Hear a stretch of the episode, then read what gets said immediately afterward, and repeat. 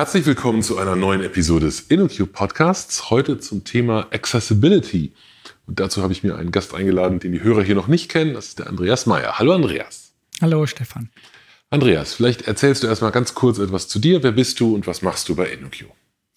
Ich bin neuer Mitarbeiter bei InnoQ, jetzt erst seit äh, ja, Anfang November. Ich bin Software-Ingenieur seit elf Jahren mittlerweile, habe mich beschäftigt mit den Themen Requirements Engineering, Usability Engineering, bin darüber in die User Experience Engineering Schiene gerutscht. Ähm, als sich dann Usability eben weiterentwickelt hat, die emotionalen Aspekte dazugekommen sind und ähm, dann diskutiert wurde, inwiefern Usability zur User Experience beiträgt. Und ähm, im Rahmen der User Experience habe ich mich auch stark mit der Accessibility beschäftigt, weil ich selbst eben davon profitiere. Ich bin blind, ich habe ähm, ja mehr oder weniger ganz normal Abitur gemacht, studiert, promoviert und ähm, ja, bin in dem Sinne auch Accessibility-Experte geworden und kümmere mich da um Tests von Webseiten, aber auch von, von anderer Software und mache darauf aufmerksam, wo Accessibility noch nicht erreicht ist und wie man es erreichen kann. Mhm. Okay. Ähm, ja, toll, dass wir über das Thema sprechen können ähm, und mit dir einen absoluten Experten haben oder einen absoluten Experten haben. Ähm, dein Lebensweg ist ja ganz interessant, ähm, äh, wird wahrscheinlich auch den einen oder anderen schon aufhorchen gelassen haben. Vielleicht äh, starten wir damit mal ein bisschen ausführlicher, als wir das normalerweise tun. Ähm, denn ich glaube, dass man ähm, äh, pro, äh, promovierte Informatiker findet, die blind sind, ist immer noch relativ selten. Vielleicht lohnt es sich dann tatsächlich mal ein bisschen darüber zu sprechen, wie das bei dir alles so gelaufen ist. Mhm. Ähm, ich war auf einer, ja, man, man nennt es Sonderschule für Blinde und hochgradig Seh, Seh, äh, Sehbehinderte. Mhm. Ähm, dort wurden mir alle nötigen Materialien zur Verfügung gestellt, um tatsächlich normales Abitur machen zu können. Ähm, ich musste mit dem Computer umgehen lernen. Also das war noch eine Zeit, wo man mehr mit der Schreibmaschine getippt hat. Mhm. Ähm, Darf ich dich kurz fragen, wann, wann war das ungefähr? Das vielleicht auch noch, dass wir es einsortieren können. Genau, das war von 1994 bis 2002. Mhm. Alles klar. Und ähm, genau, das war so für mich der Übergang von Handschrift über die äh, elektronische Schreibmaschine hin zum Computer. Mhm. Ich musste zum Beispiel auch ja, blind schreiben lernen. Das äh, ist immer ganz lustig. Ich schreibe natürlich blind, aber ich musste zehn Fingertippen lernen und ähm, dann eben auch lernen, wie man als Blinder doch mit, äh, mit Windows arbeiten kann an einem Computer und das eben auch so effizient, dass man ähm, trotz aller Beeinträchtigungen gut damit arbeiten kann und eigentlich keine Nachteile gegenüber anderen Nutzern hat. Mhm. Ähm, vielleicht für unsere Hörer, weil ich weiß es zwar schon, aber die wissen es nicht, du bist, du kannst gar nicht sehen, in Anführungszeichen, richtig? Du bist vollständig blind? Ja, es gibt ja die beiden Abstufungen von Blindheit. Es gibt die medizinische Blindheit, da mhm. sieht man tatsächlich überhaupt gar nichts mehr. Mhm. Und es gibt die juristische Blindheit, die liegt vor, wenn man zwischen 0% und 2% sehen kann. Das mhm. ist ähm, bei mir der Fall. Mhm. Das heißt aber nur, dass ich noch hell und dunkel sehen kann, ein paar Schemen, aber überhaupt keine Details mehr. Das heißt, ähm, ja, ich, ich sehe zum Beispiel, ob draußen die Sonne scheint, ob im Raum Licht an ist und so, mhm. aber ich erkenne keine Personen mehr. Ähm, ja, kann, kann keinerlei Schrift mehr lesen, egal wie groß die ist. Mhm. Dann stelle ich auch gleich die zweite neugierige Frage. Das war nicht immer so? Genau, ich bin erblindet, als ich zwölf war. Ich habe eine, ähm, eine Krankheit, die die Netzhaut zerstört, immer weiter. Ähm, das war leider auch zu einer Zeit, wo die Ärzte diese Krankheit noch nicht gut kannten. Mhm. Deswegen wurde erst gedacht, ich hätte eine normale Fehlsichtigkeit, habe Brillen verschrieben bekommen, habe dann Lupen äh, bekommen, mit denen ich arbeiten sollte und auch konnte erstmal. Diese Lupen wurden immer größer und irgendwann ging es eben auch damit nicht mehr. Mhm. Okay.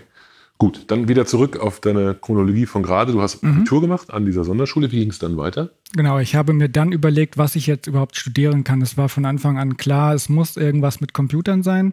Mhm. In anderen Fächern wurde einfach noch zu häufig ähm, die Tafel verwendet. Es wurde während der Vorlesung erst äh, quasi das Skript erstellt, weil das nicht auf Folien vorhanden war oder auch schon gar nicht äh, digital. Mhm.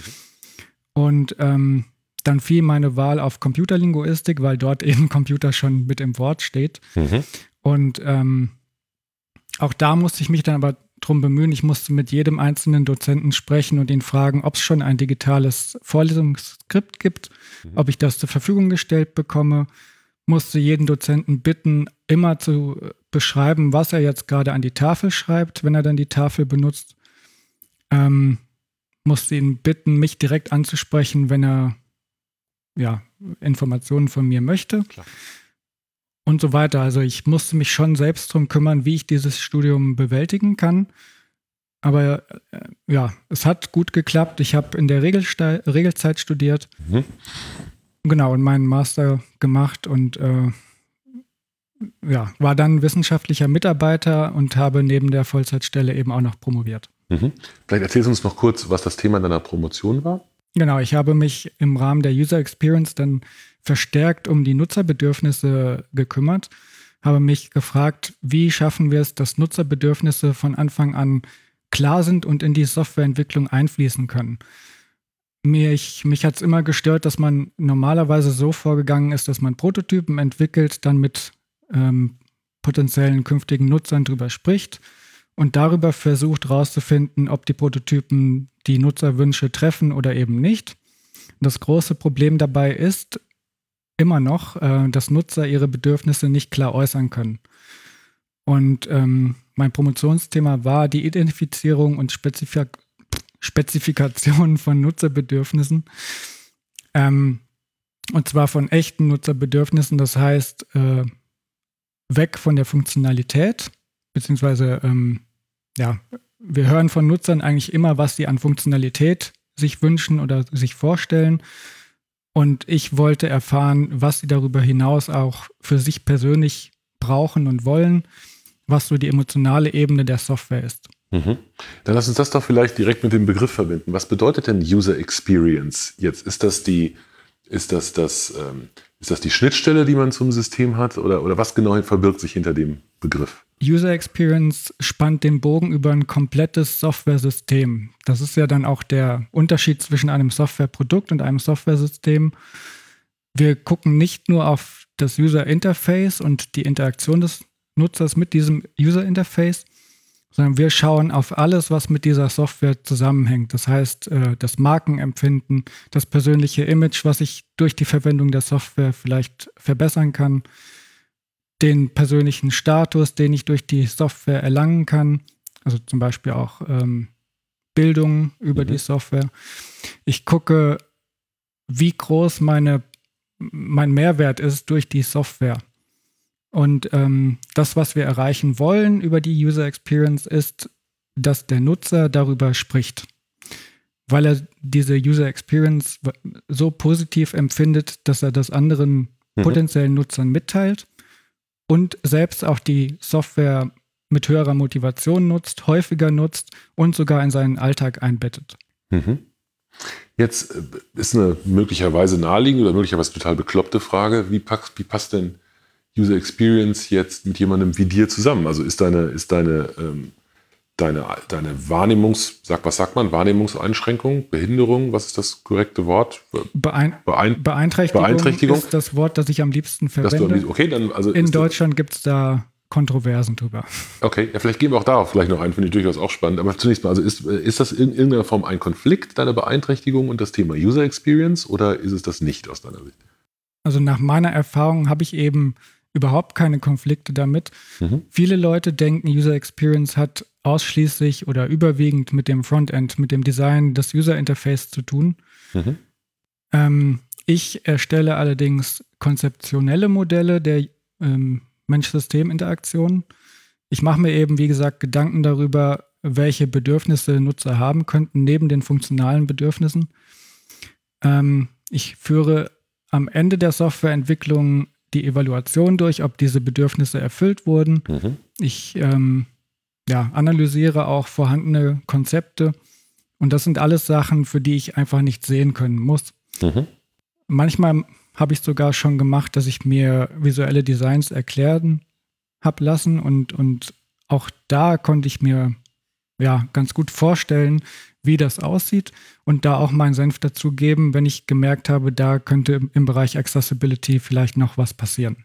Mhm. Vielleicht können wir da äh, kurz drauf eingehen. Wie hängen denn Eigenschaften eines guten User Interfaces mit Accessibility zusammen? Grundsätzlich muss bei Accessibility gewährleistet sein, dass Nutzer Informationen wahrnehmen kann. Das heißt, ähm, ein Nutzer muss erstmal darauf aufmerksam gemacht werden, dass es diese Möglichkeiten der Informationsaufnahme oder Informationsübermittlung überhaupt gibt.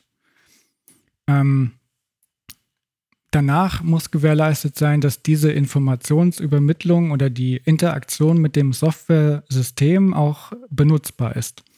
Also ich kann vielleicht wissen, es gibt irgendwo Informationen, die ich gerade benötige, zum Beispiel einen Fahrplan. Ähm, wenn man jetzt außerhalb der Software denkt, dann weiß ich, ich gehe zur nächsten Haltestelle und schaue mir den Plan an. Genauso kann ich mhm. in der Software schauen oder suchen, wo finde ich jetzt einen Fahrplan, weil ich davon ausgehe, irgendwo im Internet gibt es den. Mhm. Wenn ich einen gefunden habe, geht es um die Nutzbarkeit. Das ist die nächste Stufe der Accessibility. Ich muss also auch über das User Interface ähm, meine Strecken raussuchen können, vielleicht sogar Tickets kaufen können. Ich muss also genau das äh, machen können, wofür mhm. ich die Informationen gesucht habe. Mhm. Okay. Und das, das darüber hinausgehende ist dann tatsächlich die Wahrnehmung von Beeinträchtigungen beziehungsweise von Behinderungen. Mhm. Das ist aber nochmal, ich glaube, das bringt uns nochmal auf den Punkt von gerade. Ne? Beeinträchtigung, genau. Behinderung, vielleicht können wir die Begriffe nochmal kurz definieren oder, oder vielleicht kannst du noch kurz mhm. erklären, warum du den einen Begriff gegenüber dem anderen bevorzugst? Behinderung ist etwas, wo ich ähm, auch mental eine Hürde aufbaue. Ähm, wenn ich sage, ich bin behindert, dann habe ich die Vorstellung, ich habe ständig eine, eine Mauer vor mir, ich äh, schiebe etwas vor mir her, was, was einfach schwer ist. Ich muss da irgendwie vorbeikommen, ich muss es überwinden. Mhm. Wenn andere von Behinderten sprechen, heißt das was ähnliches. Also man, man baut eine Mauer zwischen Menschen man spricht von die anderen oder die Unnormalen, die, mhm. ja, die komischen vielleicht. Dieses Wort will ich in so einem Zusammenhang einfach nicht benutzen. Mhm. Behinderung ist dann, wenn, ähm, ja, wenn die Benutzbarkeit oder die Wahrnehmbarkeit auch von Software einfach behindert wird. Mhm. Durch schlechte Architektur, durch schlechte Informationsübermittlung, durch schlechte Interaktionsmöglichkeiten. Mhm. Beeinträchtigung ist tatsächlich das, was ein Mensch mitbringt und das muss auch nichts äh, sein, was dauerhaft besteht, mhm. sondern das ist so definiert, dass man irgendwelche Fähigkeiten für mindestens sechs Monate nicht hat. Mhm. Okay.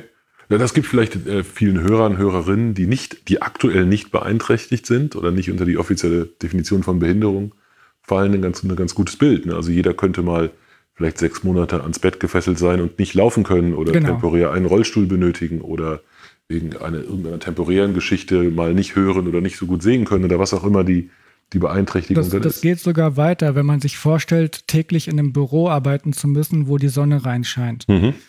Ähm, die Sonne wird reflektiert auf dem Bildschirm und man ist auch in dem Moment beeinträchtigt, weil man einfach nicht mehr alles so mhm. gut erkennen kann auf dem Bildschirm, wie mhm. der Designer das sich vorgestellt hat. Mhm.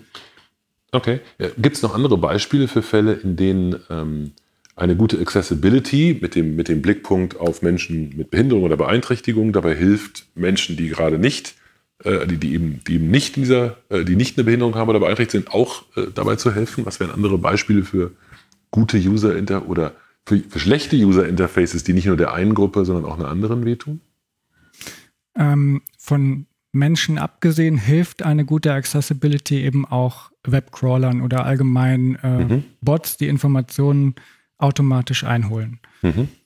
Ähm, für die ist es genauso wie für zum Beispiel sehbeeinträchtigte User. Die können Grafiken nicht erkennen. Also die sehen genauso wie zum Beispiel ich, da ist eine Grafik, aber was auch immer auf der Grafik dargestellt wird, ob das Text ist oder ob das irgendwelche relevanten Bilder oder Icons sind, das ist weder für mich erstmal erkennbar noch für so einen Bot. Mhm. Und wir wissen ja, wie wichtig diese Bots sind, wie wichtig es ist und wie wichtig es immer wird, wichtiger es immer wird. Ähm, die Informationen müssen gesammelt werden. Ähm, es gibt ja auch immer mehr davon. Ein Mensch ist gar nicht mehr in der Lage, einfach von der Hirnkapazität das alles aufzunehmen. Mhm. Und ähm, eine accessible Gestaltung, eine barrierefreie Gestaltung von Software hilft eben auch diesen Bots zu erkennen, was ist auf einer Grafik, wofür ist Grafik da, wenn es eine ähm, aktive Grafik ist, wo man vielleicht draufklicken kann. Mhm. Ähm, da hilft genauso gut korrekt verwendetes HTML. Also auch für mich ist es wichtig, Überschriften richtig auszuzeichnen, damit ich einen schnellen Überblick über eine Website bekomme. Für einen Bot ist es wichtig, weil auch der dann weiß, was ist der relevante Inhalt, was ist Werbung, wo muss ich hinschauen, um die wichtigen Informationen zu bekommen. Mhm. Ich, ich habe vor längerer Zeit ähm, mal einen Podcast für den, äh, für den Heise Developer Podcast aufgenommen mit Arthur Ortega, einem, mhm. einem blinden Softwareentwickler. Und da haben wir auch über viele Dinge gesprochen. Unter anderem, ähm, der hat mich oder uns auch sensibilisiert für dieses ähm, ganze Thema äh, Transcripts, also eben Informationen nicht nur in einer Wahrnehmungsform, sondern in mehreren zur Verfügung zu stellen, was beim Podcast eben ein gutes Beispiel ist. Und ich fand die Geschichte sehr lustig, die du mir neulich erzählt hast, nämlich dass, ähm, also wir haben diesen Podcast zum Beispiel auch ja äh, transkribiert. Also alle unsere Podcasts auf der InnoQ-Website haben eine Textform, sodass man das nachlesen kann. Und ich habe das immer gerne als Beispiel benutzt, um zu sagen, äh, dass das nicht nur Accessibility verbessert, sondern auch unglaublich nützlich ist, weil ich selbst mal eben schnell was suchen kann, was ich in der Textdatei eben unendlich viel schneller kann, mhm. als ich das Äquivalent in dem Audio tun würde. Und das, darüber haben wir beide uns im, im Vorgespräch unterhalten. Und dann hast du gesagt, ähm, da habe ich dich gefragt, ob du einen, einen bestimmten Podcast gehört hättest. Und du hast gesagt, nee, du hast ihn nicht gehört, sondern gelesen. Das ja. fand ich außerordentlich lustig, weil sich heraus, dass du die, dass das Transkript benutzt hast, deinen Screenreader, um das Transkript zu verwerten, anstatt den Podcast zu hören.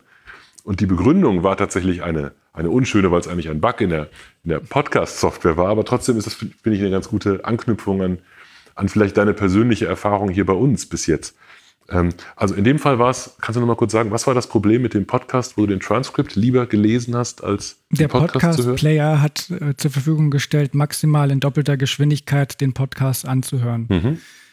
Ähm, bei mir ist es so, dass sich mein komplettes Sehzentrum im Hirn umstrukturiert hat und ich benutze es jetzt fürs Hören.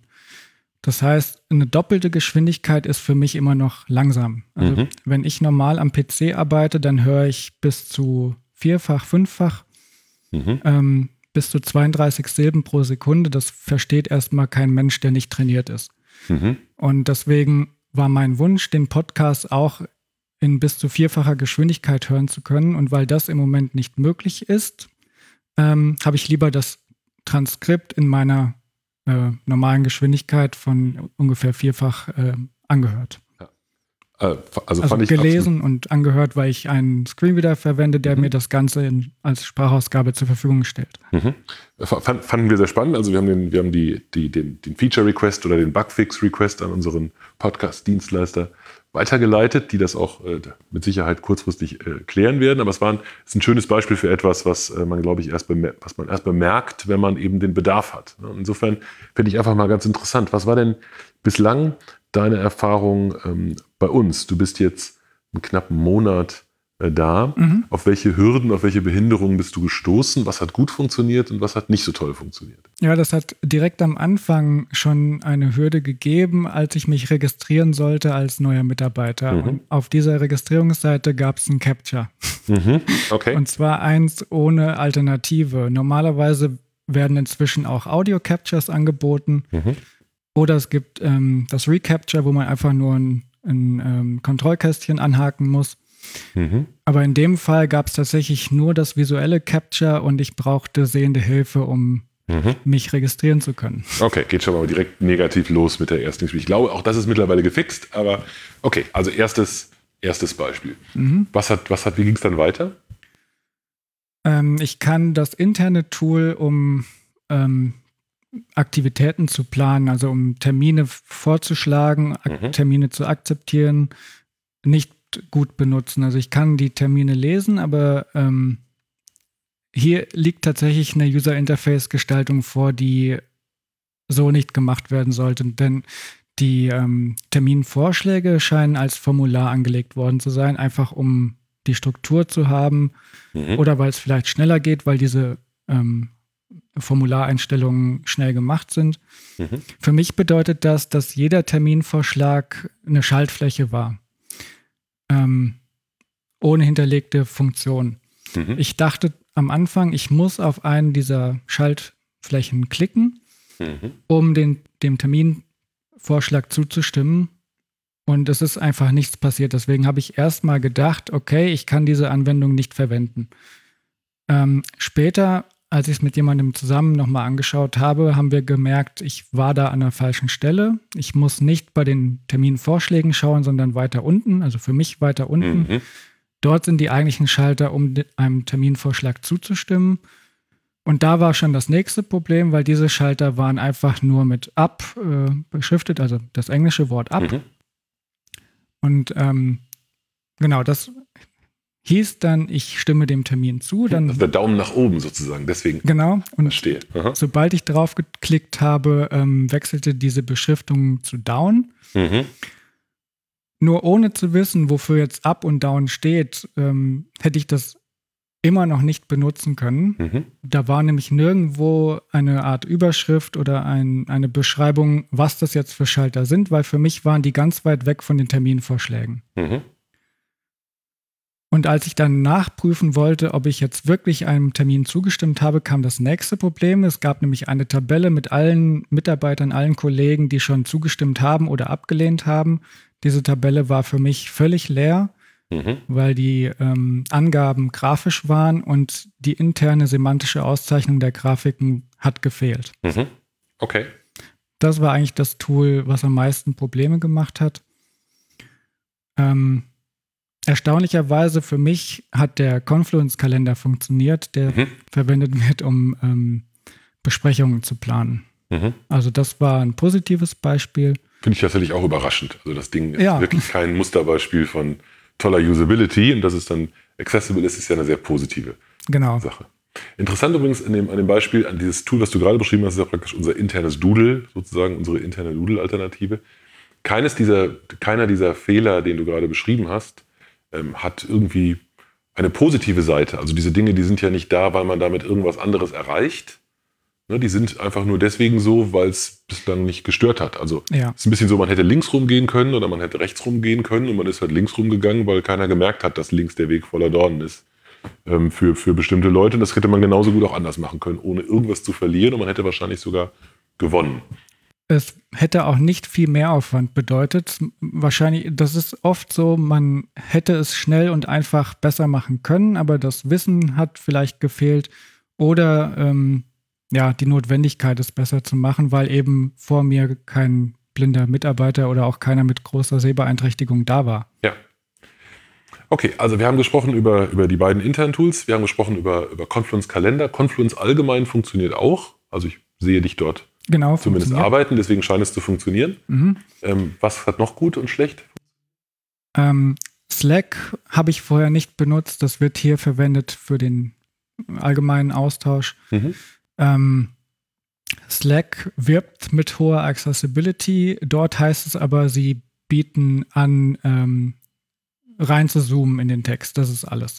Okay. Hilft mir natürlich überhaupt nicht, sondern ich musste viel Zeit aufwenden, mich in der Struktur von Slack zurechtzufinden. Mhm. Ähm, ich musste mich einlesen, welche Shortcuts es gibt, weil ich ja ausschließlich mit Tastatur arbeite. Ich kann keine Maus verwenden. Klar. Und ähm, es gibt zwar viele Shortcuts, aber ähm, nicht die für mich wichtigsten. Also es gibt nicht den, um direkt eine Nachricht zu schreiben. Es ist umständlich, eine ähm, direkte Nachricht zu schicken. Hm. Es ist genauso umständlich, ein, ein, ein Channel aufzurufen. Ähm, genau, also diese ganze Struktur war für mich seltsam. Ich Mhm. habe hab bis heute nicht verstanden, wie die Tab-Reihenfolge festgelegt ist, ob es da überhaupt ein Muster gibt.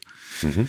Ich kann es inzwischen benutzen, aber es hat wirklich lang gedauert. Ich bin nicht gewohnt, dass ich so viel Aufwand in die, in die Nutzung von, von so einem Tool stecke, wobei dieses Tool ja sogar ähm, eigentlich leicht anzupassen wäre. Mhm. Allerdings hört die Anpassbarkeit bei, bei Dingen auf, die ich jetzt bräuchte. Also was die Struktur angeht, was neue Shortcuts angeht. Mhm. Ja. Auch nochmal ein interessantes Beispiel, weil wenn man, wenn man drüber nachdenkt, fällt einem wirklich keinerlei Grund ein, warum nicht ausgerechnet so ein Werkzeug wie Slack perfekt von jemandem benutzbar können sein sollte, der, der nicht sehen kann. Ne? Es gibt wirklich überhaupt gar keinen Grund, warum das nicht perfekt funktionieren sollte. Genau. Okay. Schlecht. Ähm, wir gucken, was wir daran tun können, aber ähm, okay. Was hatten wir noch? Gibt es noch andere Bemer oder erwähnenswerte Werkzeuge? Also was man vielleicht noch erwähnen kann, du arbeitest mit einem, mit einem in Anführungszeichen normalen Windows-Rechner, du mhm. arbeitest mit, mit PowerPoint, mit Word, mit der Office Suite, du benutzt einen normalen Mail-Client, also solche Dinge, die hast du sowieso hast du auch schon vorher benutzt, die benutzt natürlich auch bei uns weiter, das funktioniert. Ja, genau. Glaube ich, alles so wie erwartet. Ähm, haben wir sonst noch bemerkenswerte Tools, über die man sprechen sollte? Also sehr gut funktioniert auch ähm, das interne Tool, das selbst erstellte Tool, um ähm, Restaurantbesuche zu planen. das wird die Kollegin Joy genau. sehr freuen. Das ist äh, unser Restaurateur, würde sie, glaube ich. Genau. Ja. Das hat mich auch sehr gefreut. Ich mag gutes Essen. und auch da konnte ich eben selbstständig entscheiden, was möchte ich, wann möchte ich. Ähm, genau, ich habe jetzt niemanden um Hilfe bitten müssen, mir erstmal alle Essensvorschläge vorzulesen und dann für mich zu entscheiden, an welchem Tag ich was essen möchte. Mhm. Das ist, glaube ich, auch nochmal ein gutes Beispiel, weil das ist spezifisch ein Werkzeug, das von der Kollegin erstellt wurde, die ähm, extrem viel Wert darauf legt, Dinge äh, auf, auf semantischer HTML-Ebene richtig zu machen. Mhm. Das ist wirklich, da ist sie extrem enthusiastisch und äh, sie hat das im Prinzip ja gemacht, äh, einfach sozusagen auf Basis des theoretischen Wissens. Ne? Also wie müsste man das eigentlich machen, auf Basis dessen, was man bei uns so lernt und was man im Internet findet und was überhaupt so was gängige Praxis ist. Und es ist ja schön zu sehen, dass es sich tatsächlich bewahrheitet, dass sowas dann auch ähm, äh, accessible ist. Genau, mhm. das ist schön, aber äh, an der Stelle können wir auch mal direkt ähm, darauf hinweisen, wenn man theoretisches Wissen prüft, also wenn man, wenn man nicht selbst so stark interessiert ist wie vielleicht die Kollegen, ähm, dann nutzt man gerne automatische Testtools für Accessibility. Mhm. Und es kann vorkommen, diese Accessibility-Test-Tools sagen dir, wow, deine Seite ist total accessible, du hast das toll gemacht, mach mhm. weiter so, du kannst es ausrollen und jeder behinderte Benutzer, jeder Nutzer mit Beeinträchtigungen wird damit gut arbeiten können. Mhm. Jetzt ist es ja nur so, die Accessibility-Test-Tools haben nur Zugriff auf den Code. Und die äh, prüfen da das bestimmte Vorkommen von Code-Teilen. Mhm und sie prüfen nicht unbedingt die Werte. Wenn du jetzt zum Beispiel eine Pixelgröße von nur einem Punkt einstellen würdest, würde dir das Accessibility Tool sagen, alles in Ordnung. Mhm. Und das ist ein Punkt, da kann dann noch nicht mal mehr ein normal sehender Nutzer mit arbeiten. Mhm. Ja, kann ich das nachvollziehen. Heißt, Accessibility Test Tools sind schön und gut. Das heißt aber nur, dass du Code erstellt hast, der prinzipiell accessible sein könnte. Sie ersetzen aber niemals einen manuellen Test durch jemanden, der wirklich darauf angewiesen ist. Mhm. Ja. Idee, haben wir ja gerade genau erlebt, solche Dinge. Ja. Okay. Ähm, vielleicht kannst du generell noch was sagen, wie, wie ist es sonst für dich? Also ist es, ähm, also ich sage auch gerne vielleicht noch was aus. Ich fange ich sag einfach mal aus, aus, aus meiner Perspektive. Ne? Wir, haben, wir haben mit dir ein Bewerbungsgespräch geführt, ein ganz normales. Wir haben dich genauso gelöchert, wie wir andere Bewerber, Bewerberinnen ähm, auch löchern. Du hast uns da ähm, überzeugt. Wir hatten das äh, Vertrauen, dass du äh, trotz deiner Beeinträchtigung gut klarkommst. Welche, welche Hürden haben wir dir denn sonst vielleicht noch in den Weg gelegt und was ist gut? Das klingt jetzt so, als würde ich dich auffordern, was zu sagen, was ist unmöglich ist. Nein, aber das würde mich auch mal interessieren. Also was, was funktioniert gut, was funktioniert nicht gut? Was ist das, was ist das worauf sich Arbeitgeber vielleicht einstellen müssen und was kann man als Arbeitgeber tun, um das Ganze möglichst positiv für alle Beteiligten zu gestalten? Also was ich von Anfang an bemerkt habe, ist diese Offenheit, äh, nicht nur ja, von, von euch Chefs, sondern eben von allen Kollegen. Ich habe auf der Website gelesen, dass hier bei InnoQ niemand diskriminiert wird. Mhm. Das sagen allerdings viele Firmen. Also ich glaube da nicht mehr so wirklich, dass das stimmt, aber hier wird es wirklich gelebt. Okay, das hab, freut mich sehr. Ich habe von jedem Kollegen Hilfe angeboten bekommen. Ich ähm, habe mich eben mit verschiedenen Kollegen an verschiedene Tools gesetzt, um herauszufinden, wie kann ich sie doch benutzen oder was muss geändert werden, damit ich sie benutzen kann. Jeder war aufgeschlossen und wo das möglich war, haben sich eben auch Leute hingesetzt und das verbessert. Also das war ein toller Eindruck und ähm, das kannte ich von vorher auch nicht so. Mhm. Andere Sachen sind für mich Kleinigkeiten, aber für andere Leute, die noch nicht so viel Erfahrung mit beeinträchtigten Menschen haben, sind das neue Sachen. Also lass die Türen bitte nicht halb offen stehen, mhm. lass Schranktüren nicht offen stehen, ähm, sag Bescheid, wenn du den Raum verlässt, weil ich sonst vielleicht mit dem leeren Raum rede. Mhm. Lass keine großen Gegenstände im Weg rumstehen, im Gang oder im Büro. Also es, ähm, man könnte sagen, das sind Selbstverständlichkeiten, aber die meisten Leute, denen ich begegne, die achten auf sowas nicht. Mhm. Das, also, das fand ich auch toll. Du hast uns am Anfang einfach eine Bedienungsanleitung geschickt. Bei uns ist Tradition, dass äh, neue Mitarbeiter, neue Mitarbeiter am Anfang mal in der ersten Woche irgendwann eine Mail schreiben und sich kurz vorstellen. Du hast es einfach verbunden und genau solche Dinge erläutert. Ich glaube, das hat auch äh, hervorragend dazu beigetragen, dass äh, alle eben versuchen, darauf zu achten, ja. die Dinge da richtig zu machen. Okay. Gut. Ähm, wir haben jetzt relativ viel über ähm, äh, wieder über uns gesprochen, also über die Firma, über dich, über dein Zurechtkommen hier. Vielleicht schlagen wir noch einmal den Bogen zum, zum Allgemeinen. Ähm, ich glaube, ähm, ich glaube, dass viele Leute, auch viele Leute, die diesen, diesen Podcast hören, die muss man vielleicht gar nicht überzeugen, dass Accessibility etwas Gutes und Sinnvolles ist. Aber ich glaube, viele sind in der, sind in der, in der Verlegenheit, andere davon überzeugen zu müssen. Also wenn wir mal unterstellen, dass unsere Hörer und Hörerinnen ähm, gerne äh, Dinge so accessible wie möglich gestalten wollen. Wie schaffen Sie das denn, Ihr Management davon zu überzeugen, dass es sich lohnt, dafür Geld zu investieren? Warum sollte irgendjemand Zeit und Aufwand in Accessibility investieren? Es ist seit spätestens 2011 so, dass es in der ISO-Norm 291, ne, 25010 verankert ist, dass Accessibility ein wichtiger Bestandteil der Usability ist. Mhm. Es ist auf derselben Ebene angeordnet wie die Usability. Nee, stimmt nicht. Es ist ein Teil der Usability, der auf derselben Ebene angeordnet ist wie die Nutzbarkeit einer Software. Mhm. Zum Beispiel, aber auch auf derselben Ebene wie die Erlernbarkeit einer Software. Ähm, genau, und in dem Zusammenhang sollte Accessibility eben auch als integraler Bestandteil einer Software ähm, berücksichtigt werden. Mhm. Das heißt, eine Denkweise wie ich kümmere mich um die Accessibility am Ende oder Accessibility brauche ich nicht, weil es ja keine blinden oder tauben Benutzer gibt. Diese Denkweise sollte abgeschafft werden. Es ist einfach so, wenn ich mich im Bereich der Usability auch um Accessibility kümmere, dann steigt die Usability für viel mehr Leute als ja, die Leute, die man als behindert bezeichnet. Mhm. Und umgekehrt, wenn ich mich mit Accessibility beschäftige, bestimmte Richtlinien und Prinzipien wahrnehme, dann steigt auch die Usability der Software.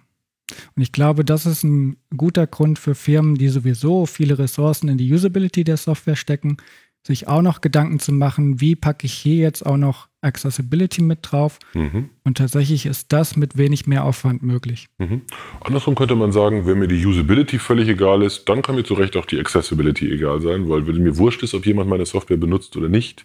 Das stimmt, dann, aber dann wird man ja. nicht mehr lange viele Nutzer haben. Ja, genau, also Negativbeispiel. Hast du vielleicht in, äh, zufällig ein paar Zahlen auf Lager? Über wie viele Menschen sprechen wir denn eigentlich, die das Ganze betrifft?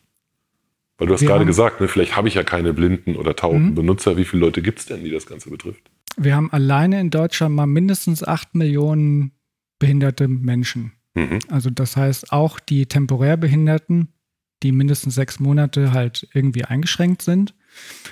In Deutschland haben wir das Problem, dass solche Zahlen nicht ähm, wirklich, also äh, in Deutschland werden keine Zählungen durchgeführt. Mhm.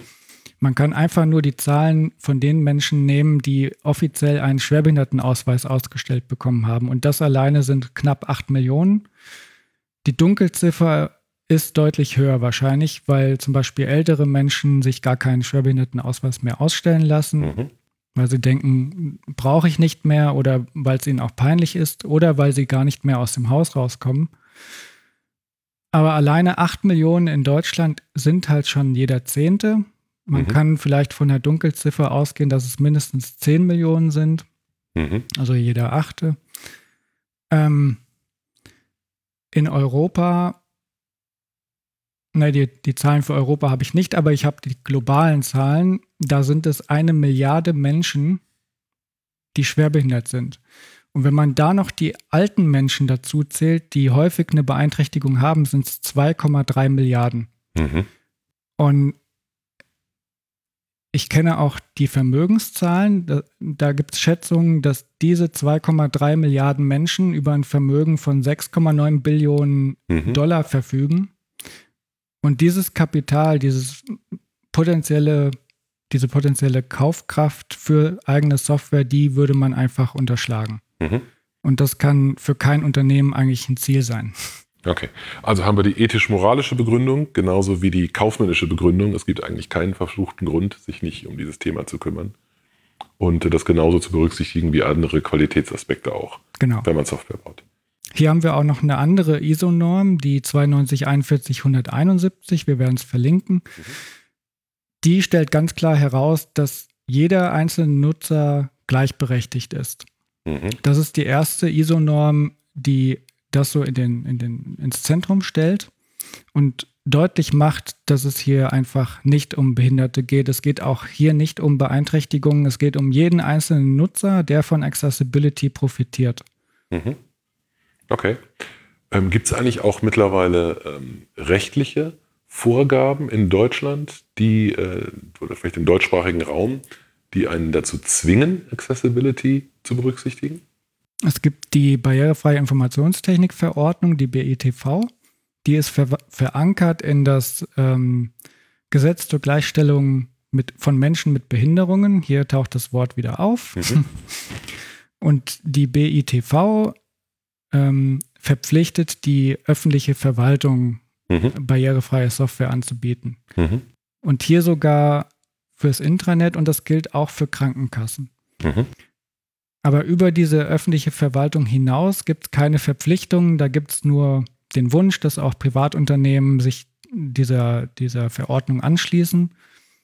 Und ähm, wenige von den privatwirtschaftlichen Unternehmen legen da aber großen Wert drauf. Mhm. Okay. Ja, dann sollten die wenigen, die es tun, mit gutem Beispiel vorangehen und möglichst viel darüber erzählen. Ja. Finde ich gut. Ähm, wir packen ganz viele Links in die Show Notes. Du hast es gerade schon angesprochen. Links auf diverse, auf diverse äh, Standards, Artikel, auf den Podcast, den ich erwähnt habe, auf alles, was uns einfällt.